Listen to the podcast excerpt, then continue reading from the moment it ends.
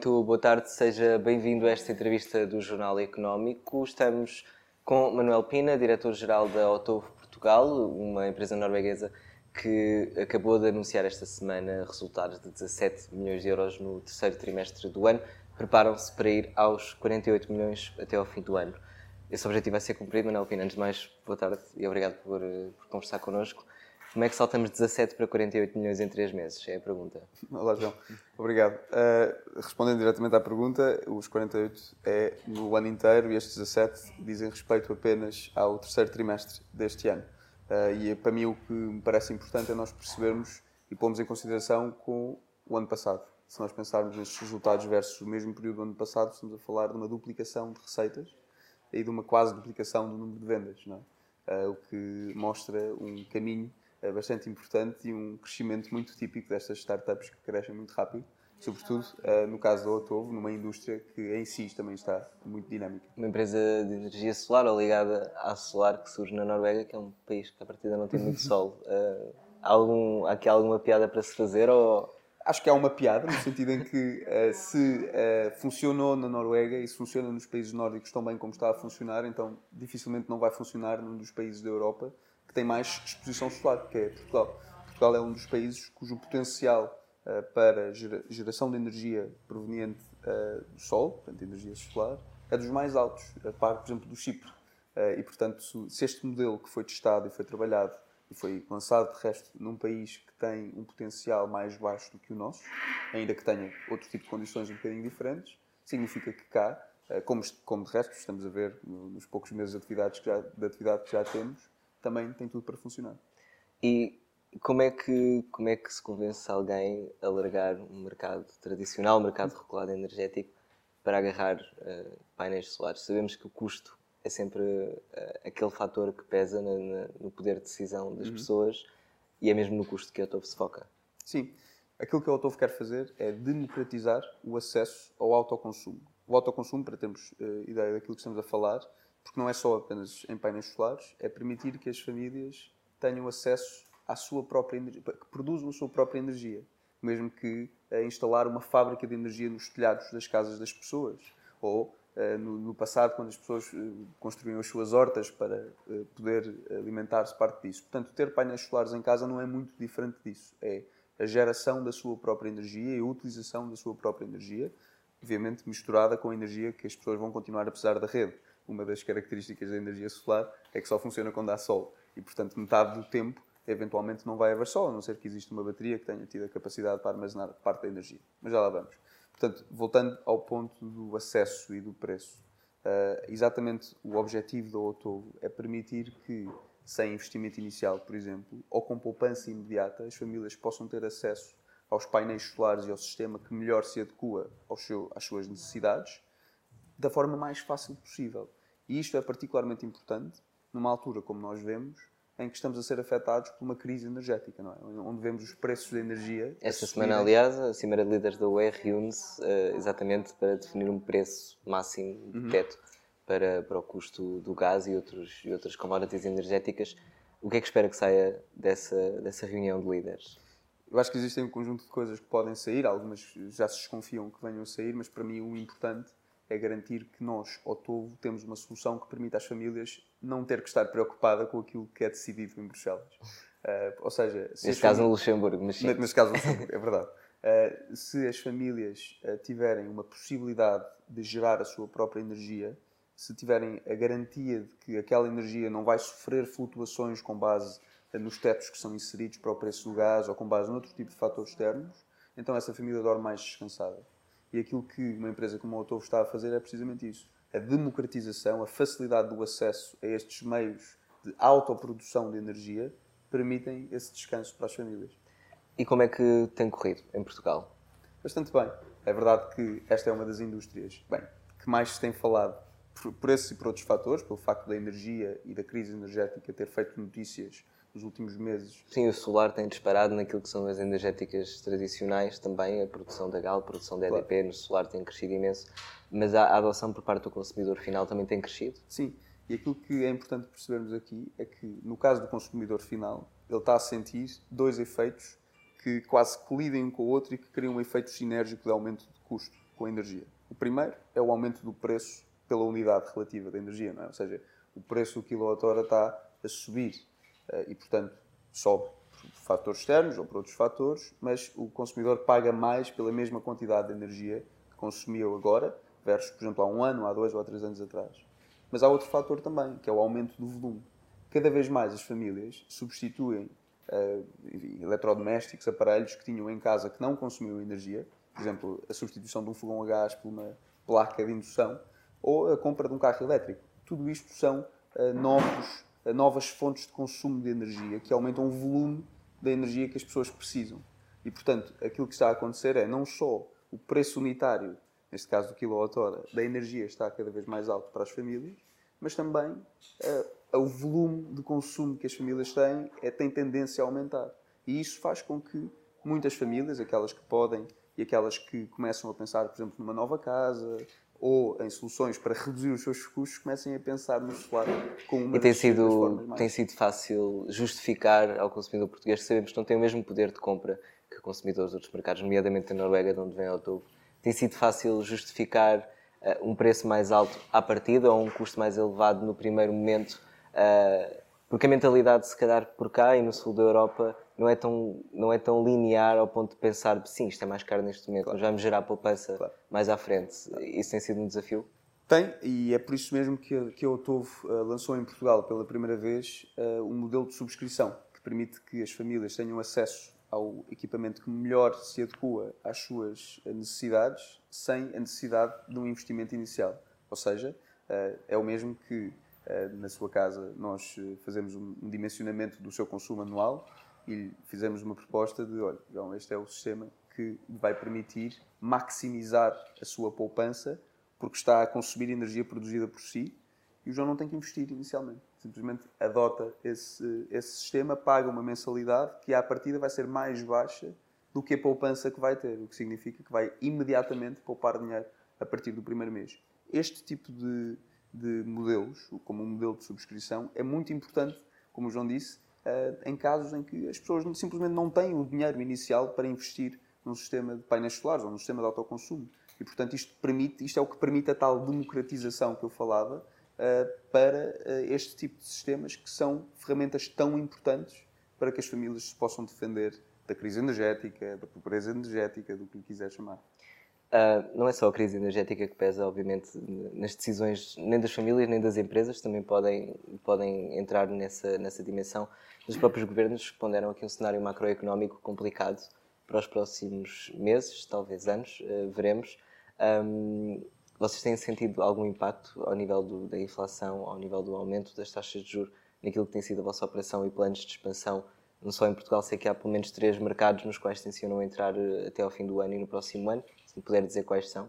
Sim, portanto, em, em primeiro lugar, a Otovo está atualmente presente com negócio como em Portugal, noutros novos países da Europa, portanto, no total 10 países em operação atual, e contamos entrar em mais três países, Bélgica, Holanda e Suíça, até ao final do ano no que diz respeito a estes, a este, ao cenário macroeconómico, existem forças que, em alguns casos, são uh, favoráveis, noutros casos, são desfavoráveis. Mas as que são tipicamente desfavoráveis são desfavoráveis também para o preço que o consumidor e que a família paga hoje em dia pela energia, o que terá um efeito depois favorável na adoção destes meios de autoconsumo. A inflação é um deles. A inflação, em muitos casos, afeta também o preço que as famílias pagam pela energia à rede ao final do mês e, portanto, substituírem parte desse valor por, por exemplo, uma o valor de uma subscrição num sistema Otovo que não vai variar, é um descanso que as famílias têm daí para a frente. Ou seja, o preço da energia até pode subir nos próximos 20 anos, mas o valor da subscrição vai se manter constante e a, e a família vai continuar a produzir a mesma quantidade de energia. Ou seja, a poupança tendencialmente vai ser superior à medida que o tempo vai passando. Existem uh, outros, uh, outros, Sim, eu queria, eu queria saber, nomeadamente, a nível de matéria-prima e de, de, custos de produção para vocês, porque naturalmente é mais, caro, é mais caro produzir etc. painéis do que seria, se calhar, há dois anos ou três, claro. antes da pandemia. Isso tem sentido? Sim, eu diria que no caso da cadeia de valor, uh, sentiu-se também duas forças. A primeira foi uma disrupção, ainda como herança que tivemos da pandemia, em que muitas, muitas vezes os sítios onde são fabricados este tipo de equipamentos Uh, enfim, muitas vezes as fábricas fechavam, o que significa que a cadeia Política de valor... Covid-0 afetou-vos. E, portanto, o, o, a própria cadeia de valor tem algumas disrupções e, portanto, a, a procura manteve-se. Se a procura, melhor, se a procura se tivesse mantido constante, logo aí havia uma disrupção na cadeia de valor, o que significa que a oferta seria um bocadinho inferior. Mas a outra força é a procura aumentou abruptamente, logo a seguir à pandemia, com a crise energética ou com fatores externos, como por exemplo a guerra na Ucrânia, que fez com que os preços e a consciência das famílias mudasse e, eh, no fundo, promovesse a adoção deste tipo de sistemas. O que significa que, por um lado, temos uma cadeia de valor que entrou em alguma pressão pela gestão pandémica e, por outro lado, um aumento da procura, o que criou alguns, eh, alguns problemas de abastecimento, de tempos de entrega, aumento de preços. Eu diria que essa parte, já estamos no fim dessa, dessa parte, ou seja, a cadeia de valor está neste momento mais ajustada do que estava, por exemplo, há 4 ou 5 meses atrás. Uh, ainda se sentem alguns impactos, sobretudo, por exemplo, no tempo de entrega, uh, ou seja, muitas vezes as famílias que há 2 ou 3 anos atrás, quando contratavam um, tipo, um sistema de painéis solares, se calhar vinham a instalação feita num mês e agora estamos a falar 2, 3. E aí somam-se os custos de manutenção uh, periódicos? Os custos de manutenção, no caso dos sistemas painéis solares, não são uh, muito significativos. Estamos a falar literalmente de uma limpeza que normalmente é feita pela chuva. Os painéis instalados pela Otova em particular são sempre painéis que são inclinados, o que significa que a manutenção desses painéis, a limpeza desses painéis é mínima. No caso do nosso do, do modelo de negócio de subscrição, todos esses custos ou todas as preocupações com as manutenções estão incluídas. Quase como um dentro, renting automóvel. São incluídas dentro do modelo, o que significa que o cliente não tem que se preocupar com isso, eh, mas a verdade é que, eh, no caso dos painéis solares em particular, a manutenção é sempre reduzida. Mas acha que os painéis solares vão tornar mais baratos ou mais caros daqui para a frente? Assim, a ideia é que os painéis solares vão cada vez ser mais baratos. Existem muitos estudos que apontam, por exemplo, para que os painéis solares se tornem como uma utility, em que o principal custo vai estar no, no transporte ou na montagem dos próprios painéis solares. Mas a verdade também é que a tecnologia que nos vai ajudar a fazer a transição energética, ou parte da tecnologia que nos vai ajudar a fazer a transição energética, painéis solares agora, no futuro, sabe-se lá o quê, se calhar ainda nem foi inventada. E, portanto, se agora são painéis solares que permitem e que são uma ferramenta importante para que as famílias possam, eh, no fundo, proteger-se das flutuações do preço da energia, mas também ajudar na transição energética, se calhar daqui a 20 anos será outra coisa que hoje em dia não conhecemos. Eh, Temos 20 anos face às metas de descarbonização para, para alcançar esse objetivo? No caso das famílias, ainda vamos a tempo. Ou seja, no que, no que diz respeito às pessoas que têm o seu telhado e que têm a sua casa, eu diria que ainda vamos a tempo. Mas, sobretudo, uh, que existem algumas coisas que temos que fazer para nos prepararmos. E todos temos alguma responsabilidade aqui, na verdade. A indústria, naturalmente. Os agentes políticos também? Os agentes políticos, no sentido de descomplexificar a adoção deste tipo de equipamentos. Diria que é complexa? Existe algum tipo de burocracia que é necessário uh, ultrapassar para, por exemplo, a instalação de painéis solares. Em alguns casos é preciso fazer comunicações prévias às câmaras municipais, em outros casos é preciso uh, garantir que existe um equipamento específico eh, para alguns sistemas de determinada dimensão, o que complica um bocadinho. Estamos a falar de famílias que não têm necessariamente o conhecimento adequado sobre a tecnologia de painéis solares. Portanto, quando se lhe falam num conjunto de requisitos, não sabem necessariamente a que é que esses requisitos dizem respeito ou o que é que com eles vão conseguir, não é? E, portanto, aquilo que é necessário fazermos, os agentes políticos, instituições públicas, etc., aquilo que é importante que consigamos fazer é facilitar a adoção deste tipo de soluções e, já agora, termos a, termos a capacidade de ajustarmos às tecnologias que vão sendo, enfim, implementadas, não é? Ou seja, eh, estamos a falar de uma indústria muito dinâmica, novas tecnologias todos os dias, novos modelos de negócios todos os dias, e é importante que ajudas públicas eh, ou que as políticas ou até que os requisitos necessários para a adoção consigam acompanhar este tipo de inovação para que as famílias possam, de facto, adotá-las com o menor custo possível. A semana passada foi apresentada a proposta orçamental para 2023.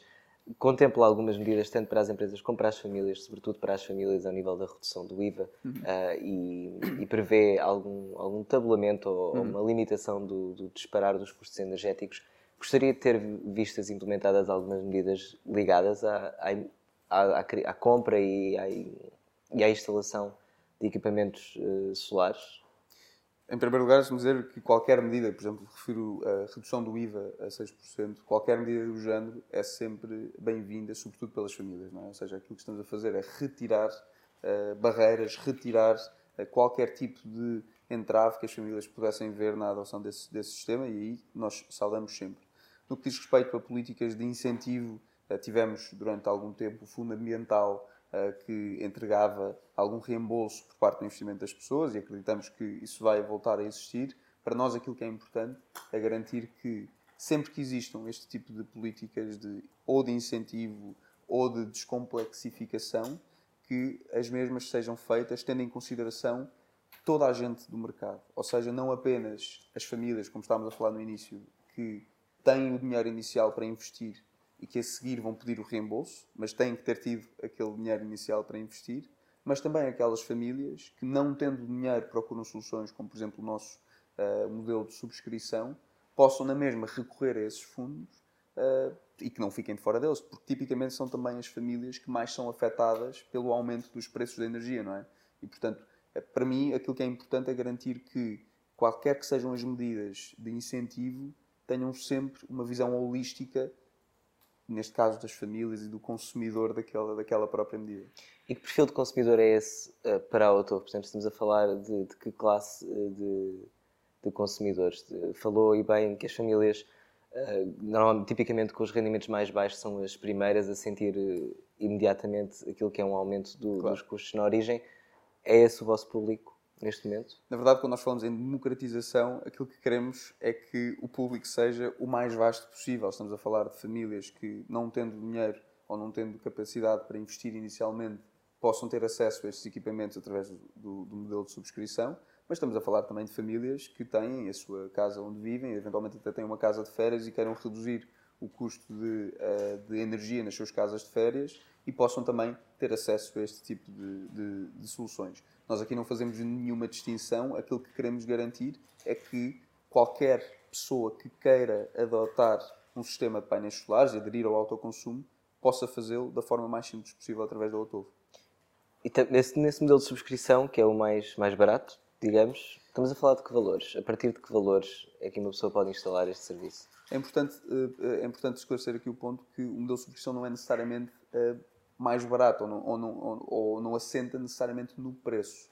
O modelo, o modelo de subscrição permite que a família consiga ter acesso ao equipamento mais adequado ao seu consumo. Se calhar eu, eu faço aqui um parênteses para percebermos porque é que isto é importante. Quando nós temos a nossa casa e temos, enfim, vamos supor uma família de 5 pessoas que vive numa casa e eh, que tem um consumo anual. Claro. De algumas tabelas já, já aplicadas pela ERS. Exatamente. Se eu puser um sistema muito pequeno, esse sistema vai produzir alguma energia mas não vai produzir energia o suficiente que me faça muita diferença na conta de energia no fim do mês, porque eu vou ter que continuar a comprar muita energia à rede. É? Se eu puser um sistema muito grande, esse sistema vai produzir muita energia, no entanto, eu vou demorar muito tempo a pagá-lo porque, teoricamente, foi um sistema mais caro. Quando estamos a falar do dimensionamento do sistema de painéis solares, é muito importante que o mesmo seja feito com base no consumo daquela família. E por isso é que um dos requisitos que nós pedimos é particularmente a fatura ou umas faturas exemplo de eletricidade daquela família. E, portanto, quando estamos a falar do modelo de subscrição, aquilo que estamos a fazer é dar a qualquer família a possibilidade de aderir ao sistema que melhor se adequa àquele seu consumo, ou seja, que maximiza a poupança que vai ter na sua conta de eletricidade no final do mês, sem ter que gastar mais dinheiro para isso. Nós não queremos que as famílias instalem um sistema mais pequeno, que não vai ter muito impacto na sua conta de eletricidade, só que não têm dinheiro para ir buscar um sistema maior. E é disso que estamos a falar no caso do modelo de subscrição. É garantir que. Mas em casos concretos, quanto é que uma pessoa iria pagar?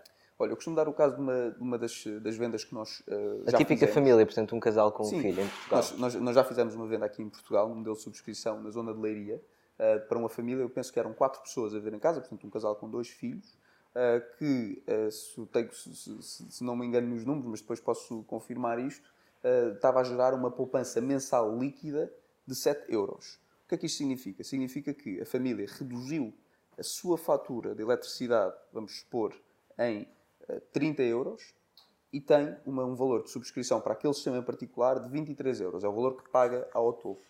No final do mês, essa família poupou 7 euros, ou seja, são 7 euros que não lhe chegam Cerca de 80 conta. euros por ano. Exatamente. O que significa que num ano consegue poupar quase o equivalente a um mês inteiro de eletricidade. Isso a 20 anos depois é muito dinheiro. E mais uma vez, isto são valores de hoje em dia.